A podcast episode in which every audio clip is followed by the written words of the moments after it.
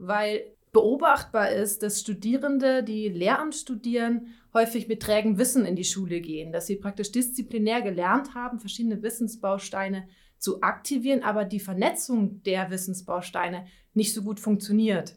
Und äh, die Defragmentierung setzt eben genau da an, dass sie sagt, wir, oder dass wir sagen, wir müssen in der Lehrerbildung, in der Lehrkräftebildung bewusst systematische Lehr-Lerngelegenheiten schaffen, um vernetztes Wissen Anträgern anbahnen zu können.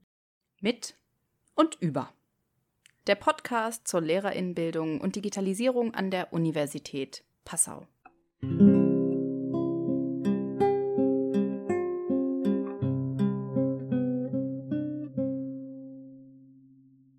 Herzlich willkommen zu dieser Folge von Mit und Über. In dieser Folge sprechen wir über Defragmentierung und über Differenzerfahrung. Also diesmal kein konkretes Seminar, sondern eher übergeordnete Konzepte, die uns vor allem im Skill.de Teilvorhaben Textbild Medien beschäftigt haben. Meine beiden Gesprächspartnerinnen heute sind Mirjam Dick und Romina Seefried. Wollt ihr euch gerade einfach mal selbst vorstellen? Hallo, mein Name ist Mirjam Dick. Ich arbeite in der Didaktik der deutschen Sprache und Literatur und habe mich in der Vergangenheit vor allem mit dem Thema Medienverbunddidaktik beschäftigt und hier in das Teilvorhaben Textbildmedien eingebracht. Hallo, mein Name ist Romina Seefried. Ich bin hier für die Neuere Deutsche Literaturwissenschaft im Skill.de Projekt und mein Arbeitsfeld ist so die Kinder- und Jugendliteratur und in der letzten Zeit mit so einem Schwerpunkt auf Bildung für nachhaltige Entwicklung. Mhm, danke. Ja, wir haben ja zusammen im Teilvorhaben Textbild Medien am Thema Multimodalität gearbeitet und dazu eben einen recht großen Fächerverbund gebildet, um dem Ganzen interdisziplinär gerecht werden zu können. Da waren neben uns dreien, also der Deutschdidaktik, der neueren deutschen Literaturwissenschaft und äh, mit mir der Kunstpädagogik, auch noch die ältere deutsche Literaturwissenschaft und die deutsche Sprachwissenschaft mit dabei. Von den beiden letzteren haben wir ja schon in Folge 4 ähm, dieses Podcasts was gehört. Das war das Seminar Höfische Lebensformen.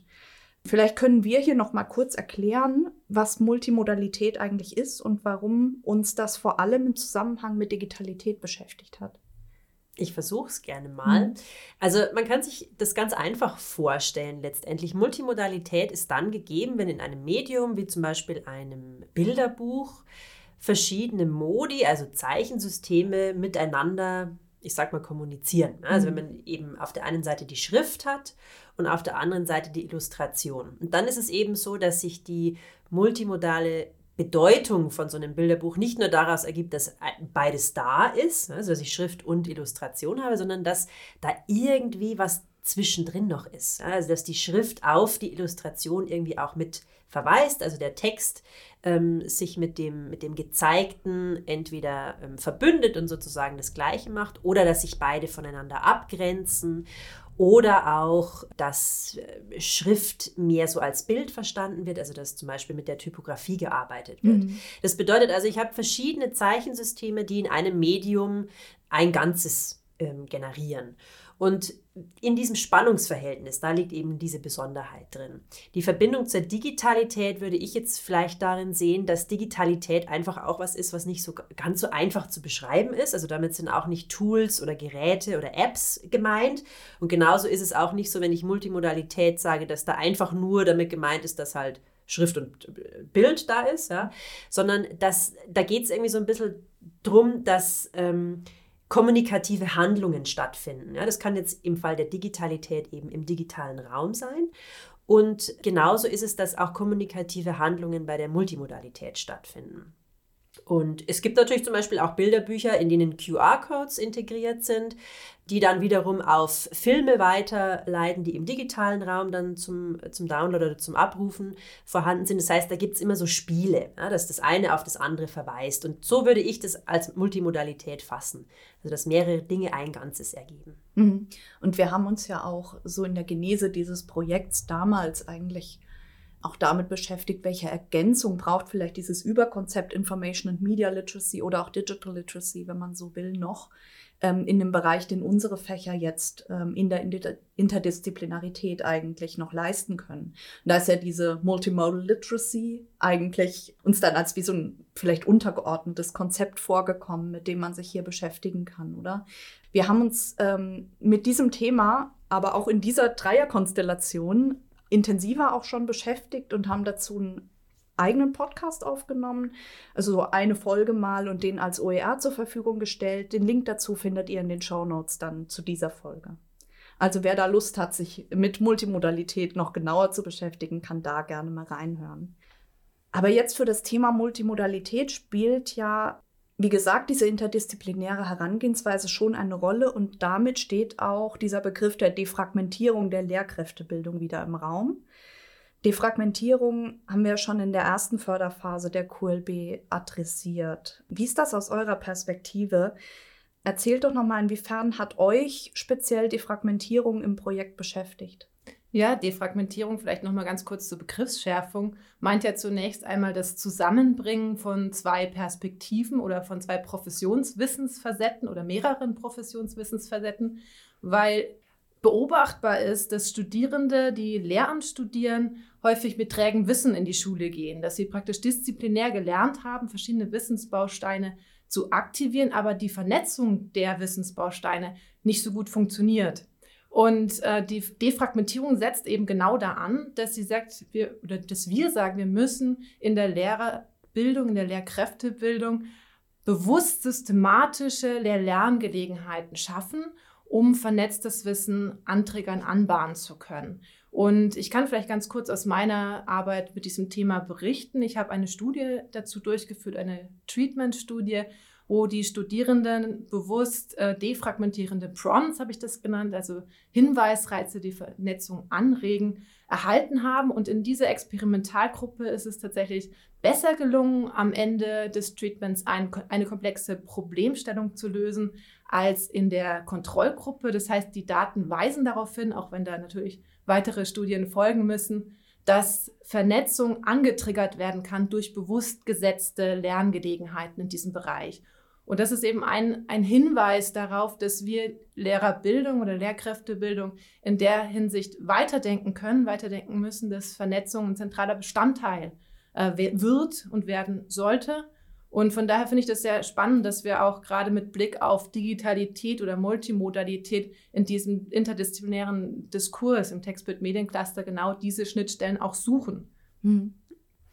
Ja, ich habe jetzt auch, während du das so berichtet hast, darüber nachgedacht, dass wir tatsächlich seit 2016 in dem Projekt Skill und jetzt dem Nachfolgeprojekt Skill.de ganz viele verschiedene, ich sag mal, Möglichkeiten der Defragmentierung hatten. Also mhm. Äh, dieser Podcast ist jetzt sozusagen schon äh, eine defragmentierende äh, Geschichte, aber auf der anderen Seite war es zum Beispiel auch unser Team-Teaching. Also das ähm, Miriam, ja. du und ich jetzt ähm, beispielsweise in einigen Seminaren erprobt haben. Aber es ist auch für mich Defragmentierung, wenn ich mich traue, nachdem ich viel mit Bilderbüchern arbeite, mich auch mal sozusagen in die Kunstpädagogik oder künstlerische Ecke zu begeben und zu gucken, was ist denn da eigentlich genau da? Also sehe ich da jetzt ein ähm, im ursprünglichen Medium als Ölmalerei dargestelltes Bild oder habe ich vielleicht eher ein, ein Comic? Ja? Also mich mal so mit dem ja, Handwerkszeug, sage ich, oder mit der Sprache auch aus anderen Disziplinen zu beschäftigen, um mich auch zu trauen, die mal selber für mich zu benutzen.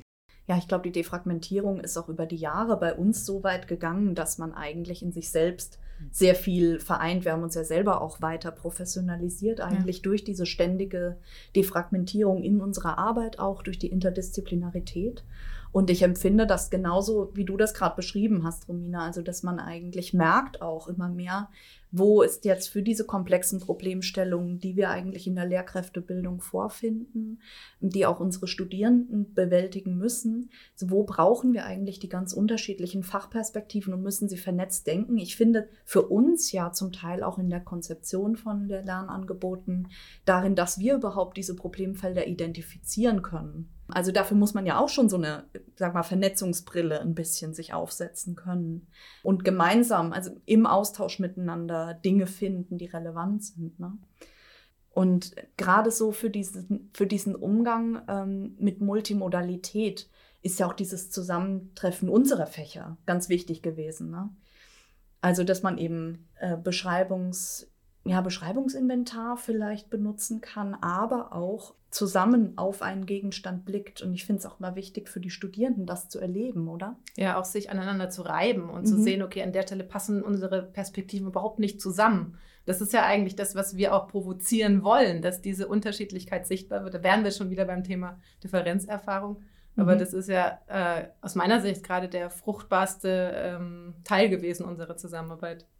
Ich finde fast, dass die das ist jetzt eine gewagte These, dass die Defragmentierung auf ähm, hochschuldidaktischer und auf Lehr-Lernebene eigentlich das ist, was die Multimodalität auf Medienebene ist. Also das ist so ein bisschen, das hat eine Parallele für mhm. mich. Ja? Auch da kann ich nicht eine Disziplin oder eine Sache für sich betrachten, mhm. sonst verstehe ich das Ganze nicht. Ja? Also wenn ich in der Lehrkräftebildung tätig bin und in meinem Fall im Fach Deutsch sozusagen, dann kann ich auch nicht sagen, mich interessiert eigentlich gar nicht, was die Didaktik macht. Oder mich interessiert jetzt auch im, im Transdisziplinären gar nicht, was die Kunstpädagogik ähm, macht, wenn doch nun mal mein Medium, das ich vor mir habe, ein Bilderbuch ist. Ähm, und ich schon mal das Künstlerische verstehen muss, aber auch irgendwie mich damit beschäftigen muss, wie macht man, was macht man mit so einem Medium dann im Unterricht? Ja, also da kann ich auch nicht sagen, interessiert mich nicht. Und genauso kann ich eben auch nicht sagen, äh, wenn ich so ein multimodales Medium vor mir habe, naja, ich schaue jetzt nur auf das eine, aber die andere Perspektive lasse ich weg. Also da finde ich, es sind so Zwillingsschwestern oder Zwillingsbrüder. Mhm. Wobei es ja aber nicht so ist, dass man sozusagen äh, sagen könnte, es gibt jetzt das eine Fach ist für diesen Modus zuständig, mhm. für den mhm. Text zum Beispiel, das andere Fach ist für den Modus Bild irgendwie zuständig, sondern ich glaube, es ist auch für die Studierenden in dieser Vernetzung und ähm, in der Lehrkräftebildung auch wichtig zu merken, die Fächer differenzieren sich sozusagen nicht an Fachgegenständen aus, also in der Form so Bilderbuch gehört zum Beispiel zum Fach Deutsch oder kein anderes Fach guckt sich das an oder so. Jetzt hast du mir ja eben schon so auf die Differenzerfahrung hingewiesen und dazu wollte ich jetzt eigentlich ganz gerne mal überleiten, weil es jetzt schon ganz viel angeklungen ist. Ähm, in Skill.de sind für uns ähm, eben ja von der didaktischen und methodischen Seite auch Lern- und Bildungsprozesse durch Differenz und auch Alteritätserfahrungen in den Fokus gerückt. Welche Gedanken waren dabei für euch in der Arbeit zentral? Also für mich ist eine Differenzerfahrung eigentlich ein sehr natürlicher Bestandteil einer Lehr-Lernsituation, denn es ist, man könnte es so fassen als ungewöhnliche Herausforderung, die ein Ausgangspunkt dann für Lern- und Bildungsprozesse sein kann.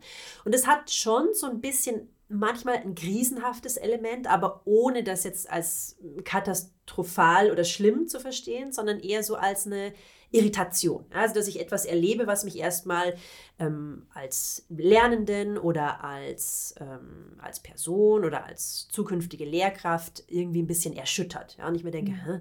wieso soll ich jetzt plötzlich ähm, Literaturwissenschaft und Didaktik zusammendenken? Also eigentlich ist es mir sogar lieber, das disziplinär zu denken, weil ich es dann besser begreifen und besser äh, umfassen kann. Und wenn man aber über diesen Punkt hinauskommt, dann kann da total ähm, fruchtbarer Nährboden entstehen für, für ganz viel neuen Reflexionsraum, sage ich mal. Also so eine Differenzerfahrung kann ganz unterschiedlicher Art sein. Ne? Das kann eben sein, dass ich in einem Seminar als Studierende damit konfrontiert werde, dass zum Beispiel zwei Lehrende oder Lehr äh, ähm, HochschuldozentInnen ähm, anwesend sind, die ihre Perspektiven einbringen und die dann eben auch für sich jeweils fordern von mir als Lernender, dass ich mich in beide Seiten eindenke. Es kann aber auch sein, dass ich einen medialen Gegenstand habe und erstmal irritiert bin mit der Darstellungs von der Darstellungsweise und mir denke, ach, irgendwie, es liegt mir nicht und gefällt mir nicht, aber vielleicht lasse ich mich mal drauf ein. Also so dieses Einlassen auf was Ungewöhnliches, finde ich, ist eine Differenzerfahrung, die natürlich ganz unterschiedlicher Art sein kann. Vielleicht kannst du da was zu sagen, Miriam. Ja, du hast schon sehr viel gesagt. Ich denke, es geht im Grunde genommen darum, dass die Studierenden wahrnehmen, dass sie mit einem Alltagskonzept, zum Beispiel von Literaturunterricht, in ein Seminar kommen und dass solche Alltags- oder auch Fehlkonzepte zum Teil erstmal äh, irritiert werden müssen, damit sie in Fachkonzepte umgewandelt werden können. Und diese Irritation oder eben Differenzerfahrung, die gilt es didaktisch zu gestalten um sie, um die Studierenden eben nicht äh, mit dieser Irritation allein zu lassen, sondern hier eine moderierende Haltung einzunehmen als Lehrkraft oder als Dozierende Und da komme ich nochmal auf die, das Prompting zurück, was ich vorhin angetriggert habe. Da geht es eben darum, äh, damit bewusst zu arbeiten, Differenzerfahrungen sozusagen zu nutzen, um einen produktiven Prozess in Gang zu setzen. Und wir haben bei uns zum Beispiel im Seminar auch äh, mit ähm, Übungen gearbeitet, dass ein, ein aus Pappmaché geformter Globus zum Beispiel auf den drei Inseln äh, angeordnet mhm. waren, dazu diente, dass die Studierenden metareflexiv darüber nachdenken mussten, mussten, wo befinde ich mich auf diesem Globus. Die Inseln waren dann eben einmal die Literaturwissenschaft, die Deutschdidaktik und ein ähm, zentrales Konzept, das beide Perspektiven umfasste. Ja. Und das Meer war sozusagen der undefinierte Zwischenraum. Und die Studierenden mussten erstmal darüber nachdenken, wo stehe ich momentan und wo will ich vielleicht auch im Laufe des Seminars hin. Also solche Erfahrungsräume zu ermöglichen, ist, denke ich, etwas, was wir aus skill.de auch mitgeben können an die Lehrkräftebildung äh, oder eben auch weiter in die Forschung äh, reingeben möchten. Und ähm, da ja diese produktive Lücke zu kreieren, zu inszenieren, aber auch zu nutzen, ist, denke ich, in vielerlei Hinsicht, du hast es schon gesagt, möglich, aber auch sehr spannend. Ich finde, aus dem Bild mit dem Globus kann man auch schön rauslesen, wie viel Orientierungsarbeit das ja. eigentlich ist, mit einer Differenzerfahrung ja. umzugehen. Und dass es Zeit braucht und Energie, die muss man sich natürlich nehmen, wenn man so etwas in der Lehrkräftebildung anbieten möchte. Ich finde den Begriff Orientierung an der Stelle auch nochmal ganz wichtig, weil so eine Differenzerfahrung, die ich jetzt in meinem letzten Seminar gemerkt habe, war tatsächlich, dass wir im ähm, Lehrerzimmer der Zukunft, Lehrerinnenzimmer der Zukunft, drüben gearbeitet haben und da war es so, äh, dass es keine Stühle gab, sondern ich habe mit einem, ich habe am ersten Tag dieses Seminars mit einem Sitzkreis am Boden angefangen. und es war eine zentrale Differenzerfahrung für die Studierenden. Das haben die auch zurückgemeldet, weil die kamen rein und man hat körperlich gemerkt, ähm, wie die erstmal so, oh, was mache ich jetzt? Ähm, wo muss ich jetzt hin? Ja, wo ist jetzt hier mein Platz? Soll ich mich jetzt auf den Boden setzen? Bin ich eigentlich dafür adäquat gekleidet, um mich jetzt auf den Boden zu setzen? Also, also man hat, ich konnte das schön beobachten, wie das schon eine Differenzerfahrung war, im hochschulischen Lehrkontext ähm, mit einem Sitzkreis auf dem Boden konfrontiert zu sein, obwohl Grundschullehrkräfte das wahrscheinlich relativ häufig auch mal machen werden. So, ne? Äh, und die kamen ja eben auch zu mir ins Seminar. Und das sind, das alleine kann schon eine Differenzerfahrung mhm. sein. Ne? Also, dass ich äh, an der Uni Passau eben in den didaktischen Laboren mit anderer Arbeitsweise konfrontiert bin, mit flexiblem Mobiliar, mit alle Möglichkeiten der technischen Ausstattung und einfach immer wieder merke, uh, ich, da weiß ich noch was nicht oder das kenne ich noch nicht damit bin ich noch nicht so vertraut und da immer wieder merke, zwischen mir und meiner Umgebung ist so eine Differenz, aber ich versuche die jetzt mal produktiv aufzulösen. Ja, wir haben ja auch, ich finde das Beispiel mit dem Raum jetzt ganz klasse, weil das haben wir ja vorher auch schon viel gemacht. Also wir beide zusammen auch schon im Seminar über dieses Raumsetting zu irritieren ja. am Anfang. Ne? Bevor das Seminar beginnt, da hatten wir ja auch das zentrale Thema Orientierung bei uns mal und ähm, da merkt man eigentlich, dass man über so eine Umstellung von was ins Ungewohnte mhm. eigentlich mal aufdecken kann, woher kommt jetzt die Irritation? Mhm. Also wie läuft meine Orientierung, meine Wahrnehmung normalerweise? Was würde ich erwarten von dem, was hier passiert? Und ähm, wir haben das ja auch immer so genutzt, dass wir über den Raum was gemacht haben, was aber eigentlich genauso auch in anderen Medien, wenn man so will, stattfindet. Also, dass wir ja auch die Bedeutungsgenerierung, die Bedeutungskonstruktion in Medien auch dadurch untersucht haben, dass wir mal so eine kleine Verschiebung vielleicht eingebaut haben, ähm, wo man dann merkt, ach so, ah, jetzt merke ich, wie es normalerweise ist mhm. oder wie ich es erwartet habe, also wo ein Erwartungsbruch vielleicht entsteht. Ne?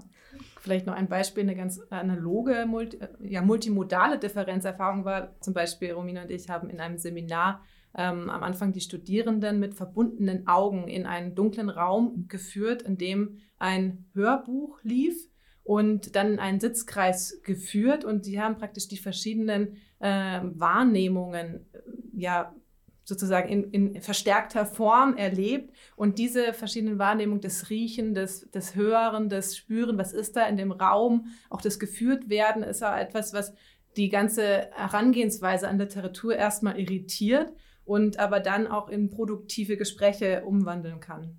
So mhm. als Beispiel einfach nochmal. Wahnsinnig spannend. Kann ich jetzt noch mal direkt fragen? Ja. Der Zusammenhang Defragmentierung und Differenzerfahrung. Ich glaube, wir haben schon ganz viel jetzt zusammengetragen und das wir es noch mal bündeln. Wie seht ihr diesen Zusammenhang? Ja, Defragmentierung schafft Differenzerfahrung, wäre es für mich auf den Punkt gebracht. Es ermöglicht äh, konstruktive Räume für Differenzerfahrung. Mhm.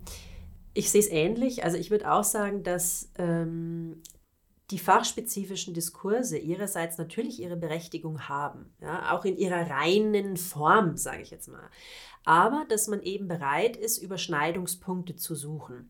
Und wenn ich das jetzt als Defragmentierung begreifen würde, dann ist das aber auch gleichzeitig eine Differenzerfahrung. Also ich merke auch immer, dass die Deutschdidaktik zum Beispiel anders auf den Gegenstand Literatur blickt, mit einem anderen Fokus, mit anderen ähm, Herangehensweisen, anderen Handwerkszeugen letztendlich. Und da ist es schon so, dass das eigentlich für mich gar nicht trennbar ist. Also die Defragmentierung führt irgendwie automatisch zu Differenzerfahrungen und immer dann, wenn ich eine Differenzerfahrung habe, bin ich eigentlich schon in der Defragmentierung drin. Ja. Das ist das eine und ähm, ich finde, das ganz, ganz zentrale Element bei beidem ist einfach die kritische Reflexion. Also, dass ich mich einfach für eine andere Disziplin, für andere Fragestellungen öffne und mal dieses disziplinäre Denken verlasse, also so auf diese gerade Schiene, auf der ich bin, auch einfach mal links und rechts gucke, was gibt es da noch so. Ja? Und ähm, so komme ich ganz schnell zu ganz, ganz produktiven Zwischenräumen und so diesem Ausloten dieses Zusammenspiels. Und das, da ergibt sich für mich automatisch eine ein Zusammendecken äh, oder ein Zusammendenken der Differenzerfahrung mit der Defragmentierung. Mhm. Ja, ein Beispiel dafür ist vielleicht auch das Schaffen von komplexen Problemstellungen. Jetzt konkret zum Beispiel, dass die Studierende, Studierenden ähm, digitale Lernbücher jetzt in einem meiner Seminare entwickeln mussten und das aber gleichzeitig reflektieren, also dieses Lösen eines komplexen Problems reflektorisch festhalten anhand eines Reflexionspodcasts. Und da kann man das, glaube ich, ganz gut sehen, dass sie praktisch, um dieses Problem lösen zu können, also um dieses digitale Lernbuch gestalten zu können, mussten sie eben sowohl fachdidaktische als auch literaturwissenschaftliche als aber auch digitale Kompetenzen aktivieren und vernetzt anwenden. Und das ist ein hochkomplexer Vorgang, das war mir auch bewusst. Deswegen war es mir zum Beispiel so wichtig zu sehen, äh, ob sie diese ja, Defragmentierung letztendlich, diese, die zu einer Differenzerfahrung geführt hat, ob sie die äh, lösen konnten und in was, welche Gedankengänge, welche Probleme äh, sie da identifiziert haben. Und das war sehr spannend, dann diese Podcasts auch auszuwerten, weil eben viele auch äh, moniert haben, dass äh, diese technischen Hürden für sie ein großes Problem dargestellt haben und dadurch teilweise auch die fachlichen Lernprozesse so ein bisschen in den Hintergrund geraten sind. Also da einfach auch eine, eine Balance zu finden zwischen wie viel äh, ja, irritiere ich und wie viel äh, verlange ich in meiner komplexen Problemstellung, um dann letztendlich auch ein, eine Lösung zu finden, ist wiederum ein spannender Aus Aushandlungsprozess. Mhm. Ich möchte auch noch mal ein Beispiel geben für, die, für das Zusammenkommen von Differenzerfahrung und Defragmentierung. Und zwar fand es bei mir im letzten Seminar im Wald statt. das war, also ich bin mit den Studierenden ähm, hier in Passau in den Neuburger Wald gegangen und äh, wir waren da an einem Abenteuerspielplatz. Und das ist ein, ein sehr schöner, gut bespielbarer Ort und auch gut nutzbarer Ort für die Hochschullehre oder überhaupt für ähm, Lehr-Lernsettings. Und das war schon eine Differenzerfahrung. Ne? Also jetzt in, im Kontext eines Uniseminars mal in den Wald zu gehen und sich dort mit Literatur zu beschäftigen und dann aber auch noch gleichzeitig irgendwie ein bisschen an die Schulpraxis zu denken. Also das war schon irgendwie in sich eine Differenzerfahrung. Und dann kann man aber auch auf methodischer Ebene sagen, ähm, es gab dort ähm, so schöne Gelegenheiten, wo man Raumübungen machen konnte. Also da gibt es so eine Holzbrücke auf diesem Abenteuerspielplatz. Und wir haben dann einfach so gearbeitet, dass wir immer wieder Aufstellungsübungen gemacht haben. Also das eine Brückenende, der Brückenpfeiler war sozusagen eher die deutschdidaktische Perspektive und der andere Brückenpfeiler war so die literatursemiotische Perspektive. Und die Studierenden sollten sich dann immer wieder zu verschiedenen Fragen anordnen, wo, wo sind wir jetzt eher?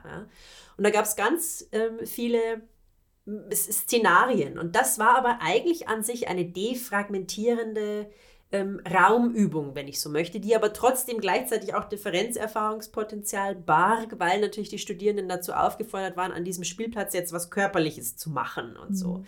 Und so auf diesen Ebenen kann man immer wieder gucken, wo finden in meinem Seminar ähm, Differenzerfahrungen Platz und wo kann ich defragmentierend arbeiten. Das fand ich aus hochschuldidaktischer, ähm, reflexiver Perspektive immer wahnsinnig bereichernd was ich aus fachlicher Perspektive, also aus meiner fachlichen Perspektive bei euch beiden dann höre, ist dieses Machen. Mhm. Also, dass das Lösen komplexer Problemstellungen mhm. im Bereich der Lehrkräftebildung immer mit aktiv etwas machen zu tun hat.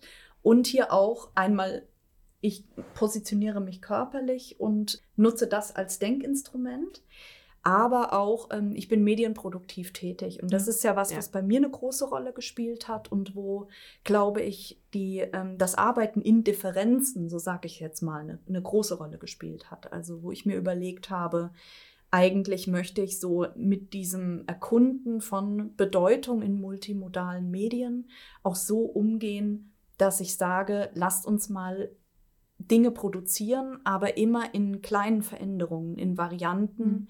in, ähm, in Experimenten, in Zufällen, darin die Bedeutung lesen, kleine Dinge anders machen, schauen, was ergibt sich jetzt. Und ich habe dabei gemerkt, ich habe das in, ähm, ich glaube, zwei Semestern ja alleine gemacht, hatte aus der ersten Förderphase ja schon ganz viel interdisziplinären Input, habe aber gemerkt, das Teamteaching, war hier eigentlich wieder sowas von wichtig für den Austauschraum darüber. Also wirklich ähm, da auch zwischen zwei körperlich präsenten Fachperspektiven, sag ich jetzt mal, ne, diesen Austausch hinzukriegen über das, was da gestaltet worden ist, auch mit den anderen Teilnehmenden im, äh, Teilnehmenden im Seminar in Austausch zu kommen, auch zu erleben, es gibt durchaus auch Differenzen zwischen der intendierten Bedeutung, die ich reinlegen wollte, die Aussage, die ich produzieren wollte und den Bedeutungen, den vielen Bedeutungen, die eigentlich in diesem Spielraum von Mehrdeutigkeit, den ich da eröffnet habe, alle anderen auch mitlesen. Ne? Also das war so bei mir sozusagen das Spiel mit der Differenzerfahrung in Zusammenhang mit Multimodalität, die aus meiner Sicht total auf die Fragmentierung mhm. verschiedener Fachperspektiven angewiesen war. Das eine kann gar nicht ohne das andere. Also ich glaube, eine Perspektive kann Multimodalität nicht allein bedienen. Die Kompetenzen, die Studierende erwerben müssen, um diese komplexe Herausforderung, die ja zusammenhängt mit Information and Media Literacy, die aber auch einen produktiven Charakter hat, die aber auch einen literaturwissenschaftlichen Charakter hat, die literarisches Lernen irgendwie mitdenken muss, die didaktische Anwendungssituation mitdenken muss. Das kann eine Perspektive nicht alleine schaffen. Und diesen Spielraum auch zu nutzen, aber auch irgendwie auch zu gestalten, das ist, glaube ich, eine Herausforderung für zukünftige Lehrkräftebildung. Mhm. Und ich wollte noch auf einen Punkt zurückkommen, äh, den du, Doro, angesprochen das ist dieses Denken in Varianten.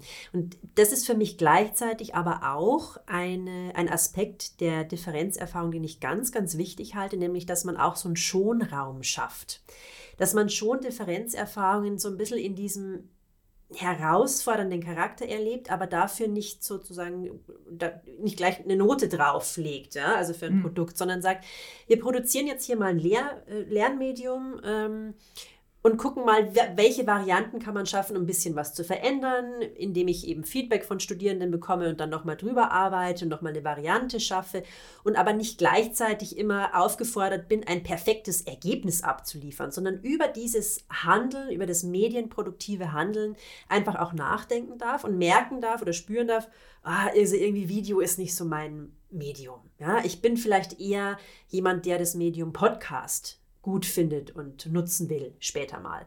Oder aber ich bin mehr so auf der bildenden Kunstseite und muss wirklich mit den Händen ran und was machen und was gestalten. Und das ausprobieren dürfen in so einem Schonraum, der nicht sofort sagt, so das ist jetzt aber ähm, gut oder das ist schlecht, das finde ich ist auch ein ganz wichtiges Element bei dieser Differenzerfahrung, was man nicht vergessen darf. Ja, und auch nicht nur auf der Bewertungsebene für so ein Medium jetzt, sondern ich habe jetzt die Erfahrung gemacht, in diesem Sommersemester nochmal in einem Seminar zusammen mit der Amerikanistik zum Thema Design und Diversity. Und da war es ganz wichtig für die Studierenden, dass dieser Raum in gewisser Weise wertfrei war, was das Ausprobieren von Einschätzungen, Haltungen, Äußerungen und so weiter angeht.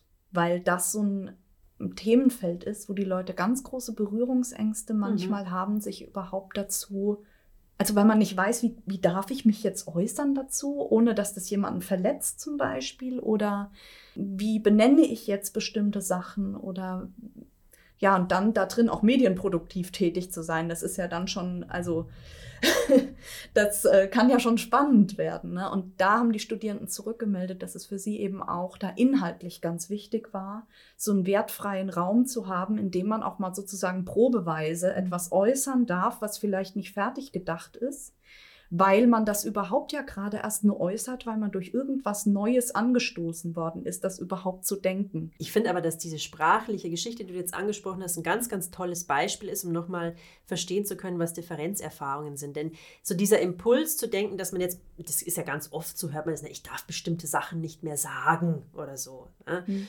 Oder auch die, die gendergerechte Sprache stößt ja bei vielen Leuten erstmal so ein bisschen was persönlich an und man fühlt sich irgendwie so herausgefordert und denkt so, hm, wieso, ne?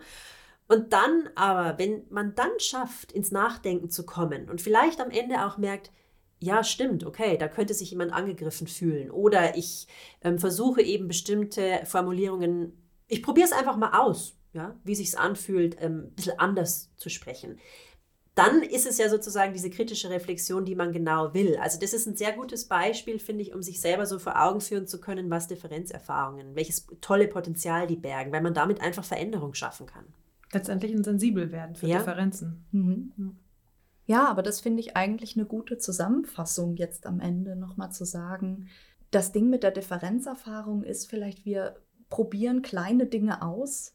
Ich probiere vielleicht auch mal was an Ausdrucksform, was ich vorher noch nicht produziert habe, sei das im Bild, im Text oder in irgendeinem anderen Modus, in irgendeinem anderen Medium und schau mal, wie wirkt es dann? Was passiert dann eigentlich? Auch wenn ich vielleicht Vorannahmen habe. Ne? Also diese, ähm, dieses Alltagsverständnis, was du auch eingebracht hattest, Miriam, also diese, diese Konzepte, die ich im Kopf habe, vielleicht kann ich die challengen sozusagen durch, ich produziere mal etwas und wir gucken gemeinsam mit verschiedenen Perspektiven. Und ich glaube, das ist das Wichtige in Sachen Sensibilisierung, was du eben gesagt hast, Romina, dass wir diese verschiedenen Perspektiven brauchen um auch sensibel zu werden, zu merken, ach, vielleicht die Perspektive, aus der ich es bisher angeschaut habe, ist nicht die einzige. Man kann auch aus einer anderen Perspektive schauen und dann scheinen andere Aspekte daran auf und ich muss irgendwie mich eben orientieren, muss verhandeln zwischen diesen Positionen und kann nur so auch meine Haltung entwickeln. Ich glaube, das ist zusammenfassend gesagt, das, warum das für die Lehrkräftebildung einfach so eine hohe Relevanz hat und wir dann lernen, eben mit diesen auch im Alltag dann in der Praxis vorhandenen komplexen Problemstellungen umzugehen. Ich bedanke mich ganz, ganz herzlich bei euch für das Gespräch. Danke. Vielen Dank. Dank. Ja, und wenn ihr euch noch für weitere Dinge interessiert, die im Projekt passiert sind, hört doch auch, ähm, wenn ihr das noch nicht gemacht habt, in die alten Folgen mal rein. Und hiernach wird auch noch eine Folge kommen, mit der wir das Ganze dann abschließen. Dankeschön. Tschüss. Tschüss. Ciao.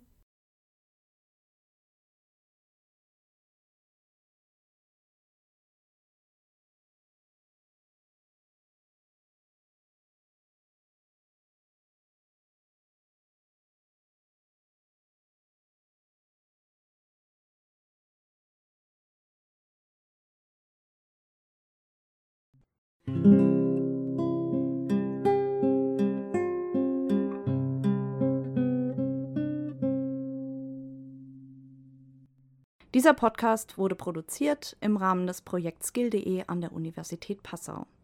Skill.de wird im Rahmen der gemeinsamen Qualitätsoffensive Lehrerbildung von Bund und Ländern mit Mitteln des Bundesministeriums für Bildung und Forschung gefördert